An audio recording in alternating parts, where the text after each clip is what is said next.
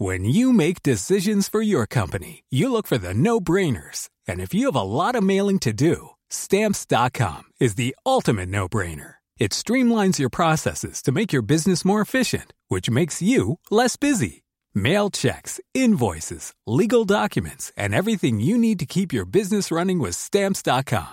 Seamlessly connect with every major marketplace and shopping cart. Schedule package pickups and see your cheapest and fastest shipping options from different carriers. With rates up to 89% off USPS and UPS rates. And with the Stamps.com mobile app, you can take care of mailing and shipping wherever you are. Make the same no-brainer decision as over 1 million other businesses with Stamps.com. Sign up with Code PROGRAM for a four-week trial, plus free postage and a free digital scale. No long-term commitments or contracts. That's Stamps.com. Code Program. Bonjour, je suis Marion Lagan et je viens vous parler de littérature et de planète. Ceci n'est ni un cours d'astrologie, ni un cours de lettres, mais un objet hybride, un espace de dialogue entre vos textes préférés et les signes. Cet espace s'appelle Astrolettres. Ici, je vous parle de connexion et d'ouverture, pas de croyance. Je vous invite à revoir un livre, un auteur ou une autrice, et même une période littéraire avec un regard neuf tourné vers les étoiles. Lors du dernier épisode, je vous parlais de Frankenstein, de son autrice, Mary Shelley, et de l'angoisse de la création. En d'autres mots, l'un des versants sombres du signe du lion. Nous sommes d'ailleurs en pleine saison de ce signe. Et j'ai pensé à l'un de ses contemporains français, pour explorer d'autres facettes de ce signe ultrasolaire. J'espère aussi vous faire redécouvrir ce dramaturge, écrivain, châtelain ruiné et patron de presse, qui se piqua même d'être homme politique. Et là, vous vous dites, dramaturge Est-ce que je parle d'Hugo? Non, il n'a pas été patron de presse, et puis surtout, il est poisson. Alors patron de presse, Balzac s'est bien rêvé patron d'imprimerie, mais ce n'est pas la même chose. Homme politique, Lamartine peut-être, non plus. C'est peut-être le dramaturge qui vous a induit en erreur si, comme moi, vous rapportiez principalement cet auteur à sa création romanesque feuilletonesque et aux œuvres qui ont perpétué sa célébrité, Les Trois Mousquetaires, La Reine Margot et bien sûr le Comte de Monte Cristo. Vous l'aurez compris, c'est du solaire Alexandre Dumas dont nous allons parler maintenant. Alexandre Dumas, né le 24 juillet 1802 à Villers-Cotterêts, trois ans après Balzac et quelques mois à peine après Victor Hugo, avec lequel il partage non seulement l'année de sa naissance, mais aussi une autre spécificité. Leurs pères ont tous les deux été des généraux d'Empire. En effet, ils ont combattu auprès de celui qui n'était alors pas encore Napoléon Ier. Mais là s'arrête, pour l'instant, la comparaison. Le père de Dumas est le fruit de la relation entre une esclave affranchie de Saint-Domingue, l'actuel Haïti, et du marquis David de la pailletterie. Celui-ci va reconnaître son fils et l'envoyer en France pour parfaire son éducation et devenir militaire. Thomas Alexandre, c'est le nom du père d'Alexandre Dumas, est donc biracial. Et si il épouse une Française caucasienne, son fils Alexandre est tout de même considéré à l'époque comme un quarteron, pour indiquer qu'il a un quart de sang noir. Le racisme, vous le savez, est une question sociologique une question de phénotype, et les origines de l'auteur feront de lui l'objet d'attaques violemment racistes par des écrivaillons tentant d'obscurcir le rayonnement éclatant d'Alexandre Dumas. Nous en reparlerons. Le premier soleil de Dumas, c'est donc son père, ce général brillant mais mal vu de Bonaparte, qui refusera notamment de lui régler la fin de sa solde, l'obligeant ainsi à quémander ce qui lui revient de droit. Dans ses mémoires, Dumas fantasmera ce père victorieux et magnifique, chevauchant aux côtés de Napoléon, avant de se retrouver prisonnier par le royaume de Naples à son retour de la campagne d'Égypte, et enfin rentrant en France malade, pauvre, mais toujours noble. Lorsqu'il tente de réintégrer l'armée pour subvenir aux besoins de sa famille, le général Dumas se voit proposer par Napoléon d'aller mater la révolte d'esclaves de Saint-Domingue justement. À cette proposition impossible, empreinte de racisme, le général répondra Citoyen consul, je ne puis vous obéir. Vous oubliez que ma mère était une négresse, Je n'irai pas amener les chaînes de la désolation à ma terre natale, aux hommes de ma race. La figure du père de Dumas pourrait côtoyer le fier mais impécunieux d'Artagnan ou l'ombrageux Edmond Dantès. La vengeance de ce dernier, rétablissant quelque peu la mémoire de son père, Dumas réparant les injustices en littérature que l'histoire n'a pas su réparer en réalité. Le père d'Alexandre Dumas meurt alors que celui-ci n'a que trois ans et demi, laissant une famille sans moyens, pas vraiment pauvre, mais sans place assurée dans la société. Alexandre Dumas va recevoir une éducation bancale, une éducation dans laquelle il est loin d'exceller d'ailleurs. Ce n'est clairement pas Victor Hugo. Mais cela ne l'empêchera pas, quand il découvre le théâtre, de se décider à devenir poète dramatique. Briller à tout prix, telle est l'ambition de Dumas, une ambition très lion. Et si son œuvre dramatique n'a pas vraiment survécu au XIXe siècle, contrairement à un Hugo, elle montre néanmoins ce côté du signe du lion, de la mise en scène, de faire briller tout, et lui en premier, en offrant aussi une détente cathartique au spectateur. Se faire plaisir, certes, tout en apportant du plaisir. Telle pourrait être la devise du Léonin Dumas. Car, pour cathartique, on peut dire que le théâtre de Dumas l'est. Il va absorber toute la jeunesse de l'auteur jusque vers 1840, le préparant à écrire des feuilletons qui auront une dimension dramatique, un sens du dialogue qui doit beaucoup à ses années passées à écrire des drames romantiques et des œuvres plus commerciales. Car romantique, Dumas l'est, après quelques essais ratés. Dumas, comme beaucoup de romantiques, découvre le théâtre de Shakespeare et s'en voit transfiguré. Il écrira notamment, après avoir vu des comédiens anglais donner des représentations du texte shakespearien, à partir de cette heure seulement, j'avais une idée du théâtre. Et ses premiers choix de sujets sont des choix de sujets historiques, bien sûr. Après une première pièce sur la reine de Suède Christine, qu'il ne parvient pas à faire monter par la comédie française, il propose une autre pièce, toujours à la Comédie Française, intitulée Henri III et sa cour. Celle-ci sera montée puis jouée pour la première fois le 10 février 1829. La pièce saisit par sa violence, pour l'époque, et sa cruauté, avec notamment la mort d'un mignon qui devait porter un billet de la duchesse de Guise à son amant. Après que la duchesse a supplié son époux d'épargner le malheureux victime d'un quiproquo, celui-ci lui répond Eh bien, Serre-lui la gorge avec le mouchoir. La mort lui sera plus douce. Il est aux armes de la duchesse de Guise. La duchesse de Guise. Ah Elle s'évanouit. Le duc de Guise, après avoir regardé un instant dans la rue. Bien. Et maintenant que nous avons fini avec le valet, occupons-nous du maître. Cette cruauté et cette violence ne vous rappellent rien? Henri III, c'est le frère de la princesse Marguerite dont Dumas nous contera les aventures dans le roman sanglant et bien connu sous le titre de La reine Margot. Avec Dumas, la phrase de Lavoisier, applicable à toute création littéraire, prend tout son sens. Rien ne se perd, rien ne se crée, tout se transforme. Le succès de cette pièce fait de Dumas, aux côtés de Hugo et d'Alfred de Vigny, l'une des figures phares du romantisme. Il accède ainsi à la camaraderie des lettres, notamment dans le salon de Charles Naudier, et devient ami avec Hugo dont il admire tout particulièrement la pièce Marion de Lorme.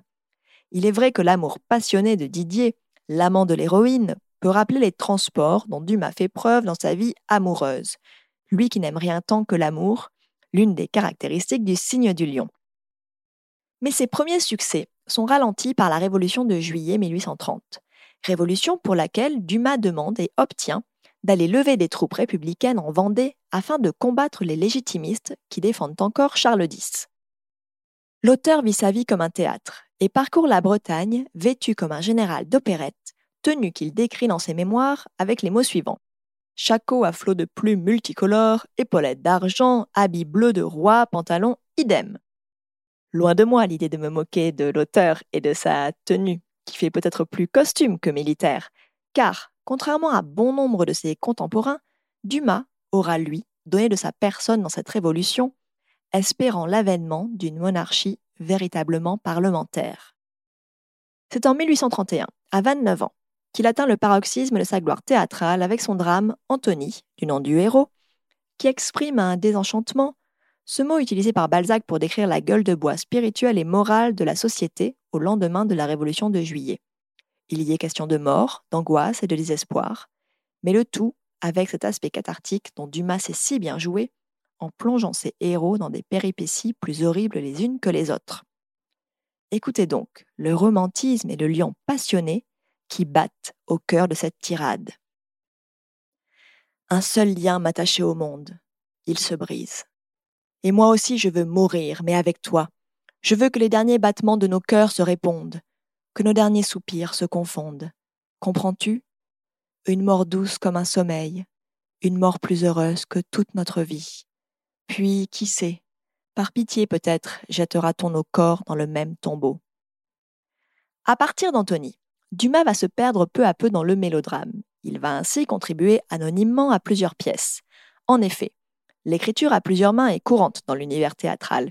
Et Dumas, qui a besoin d'argent pour subvenir à un train de vie au-dessus de ses moyens, accepte de donner de sa formidable énergie si l'on ne voit pas son nom. Son nom de lion ne doit briller qu'au firmament de la création qu'il entend être digne de lui.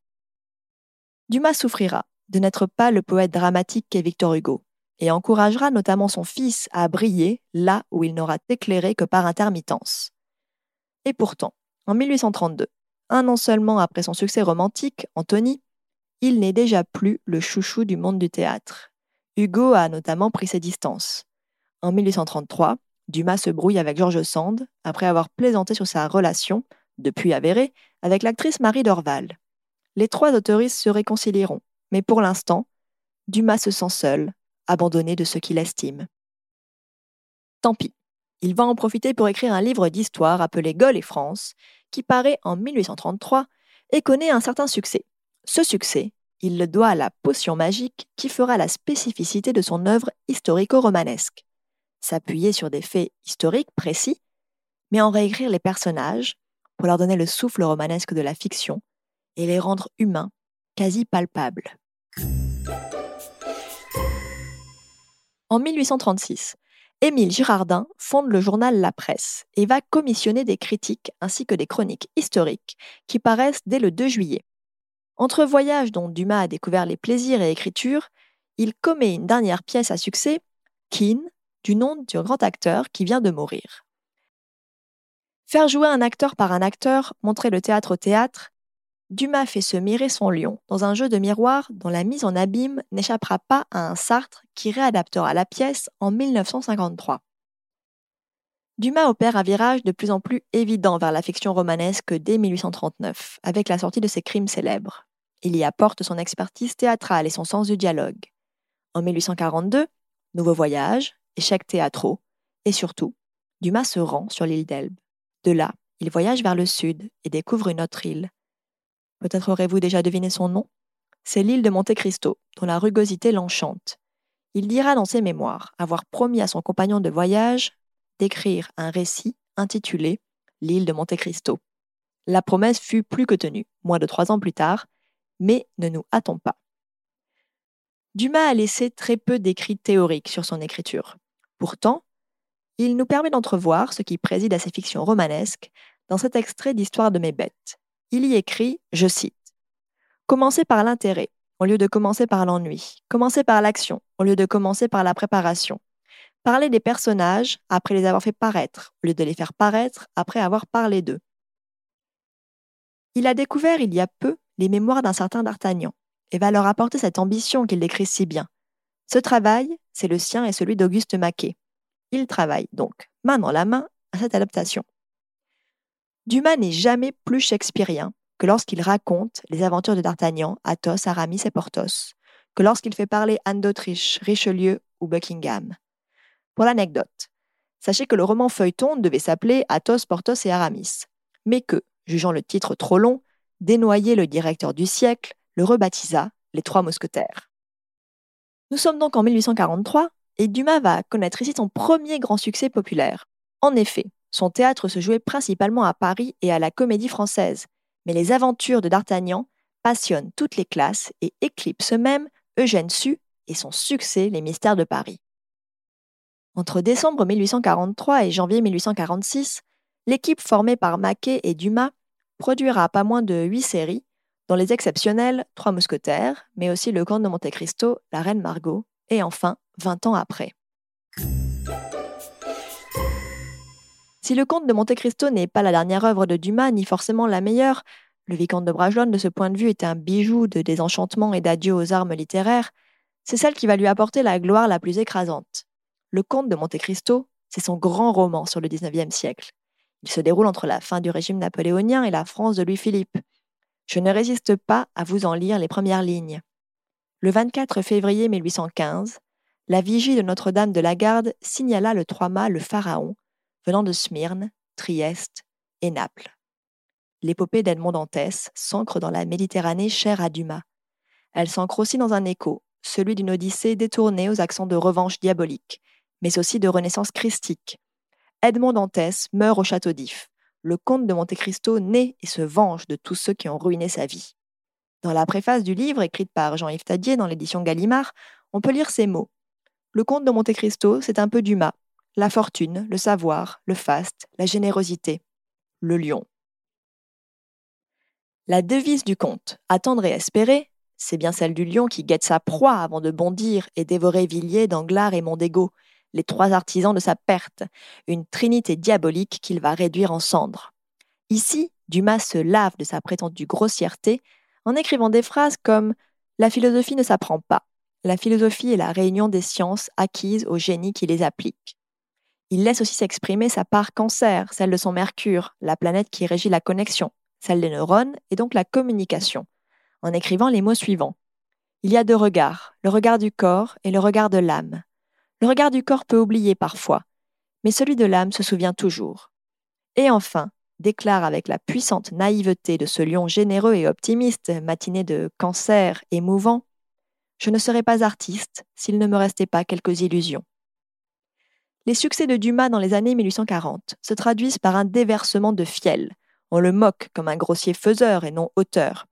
En 1845, un plumitif avec lequel Dumas avait refusé de travailler écrit d'ailleurs un brûlot intitulé Fabrique de romans, maison Alexandre Dumas et compagnie, qui en réalité est truffé d'attaques racistes. Je ne vous en cite qu'une phrase pour que vous puissiez comprendre la violence à laquelle fut exposé l'auteur. Grattez l'écorce de M. Dumas et vous trouverez le sauvage. Il tient du nègre et du marquis tout ensemble. La répétition du mot nègre tout au long du texte ne fait que renforcer l'image d'un barbare obsédé par ses appétits que déroulent les descriptions. Elle est doublée par l'accusation, bien sûr, d'un Dumas employant justement, ironiquement, des nègres ou collaborateurs pour écrire à sa place et non avec lui. C'est à vomir. Et Maquet alors, c'est lui le collaborateur de Dumas. Il lui reste loyal et lui écrira même dans une lettre datée du 4 mars 1845 les mots suivants après avoir listé les ouvrages sur lesquels ils ont collaboré. Gardez cette lettre, si vous pouvez, cher ami, pour la montrer à l'héritier farouche, et dites-lui bien que, de mon vivant, je me tenais fort heureux et fort honoré d'être le collaborateur et l'ami du plus brillant des romanciers français. Qu'il fasse comme moi. Maquet, qui aura placé l'argent touché par son travail, aura une vie des plus confortables, quand Dumas s'empêtrera dans ses dettes entre acquisition d'un manoir renommé Château de Monte Cristo et celle d'un théâtre. Malheureusement, le théâtre en question coulera. Dumas en avait pris possession juste avant la Révolution de 1848. En ceci, il montre le même flair et le même timing pour les affaires qu'un de ses contemporains, Balzac. Je terminerai cet épisode, bien trop court pour rendre justice à l'auteur, par deux anecdotes. La première, c'est la devise qu'il fera graver au-dessus de la porte de son château. Une devise complètement lion. J'aime qui m'aime. La deuxième, c'est ce qu'il confia à son fils avant de mourir, que son roman préféré restait Les Trois Mousquetaires, un roman travaillé avec Auguste Maquet, une œuvre dont le serment d'Adelphité a traversé les siècles. Un pour tous et tous pour un. Si cet épisode vous a plu, je vous invite à noter le podcast et à laisser un commentaire. C'est ainsi que d'autres pourront le découvrir. Vous pouvez aussi me retrouver sur le compte Instagram du même nom que le podcast et désormais sur mon site astrolettre.com. Cet épisode n'aurait pas pu être écrit sans la lecture de l'excellente biographie de Sylvain Léda intitulée sobrement Alexandre Dumas. Elle a été acquise lors d'une visite au château d'If et elle m'a permis de découvrir le Dumas dramaturge que je ne connaissais pas. Si le théâtre de Dumas m'a intéressé sans me convaincre, ces romans restent des chefs-d'œuvre d'envolées romanesques, d'aventures et d'intrigues, avec cette énergie fulgurante qui traverse les siècles. Mes préférés sont Le Comte de Monte Cristo, bien sûr, mais surtout Le Vicomte de Bragelonne. Ce roman conclut la trilogie des Mousquetaires, dépeignant le lever de soleil de Louis XIV en même temps que la fin d'une époque. Quant à une adaptation, s'il fallait en voir une, ce serait La Reine Margot de Patrice Chéreau. Cette histoire d'une femme manipulée par les hommes et qui risque sa vie pour sauver un innocent. Enfin, et plus difficile à trouver, Georges, écrit en 1843, est un roman qui parle de discrimination raciale. Plus rare, plus méconnu, mais tout aussi passionnant. Vous trouverez la majorité des œuvres de Dumas en bibliothèque. Je vous retrouve dans deux semaines pour faire dialoguer les lettres et les étoiles autour d'un roman brillantissime, Americana, et de son autrice, Chimamanda Ngozi Adichie, sous le signe de la Vierge.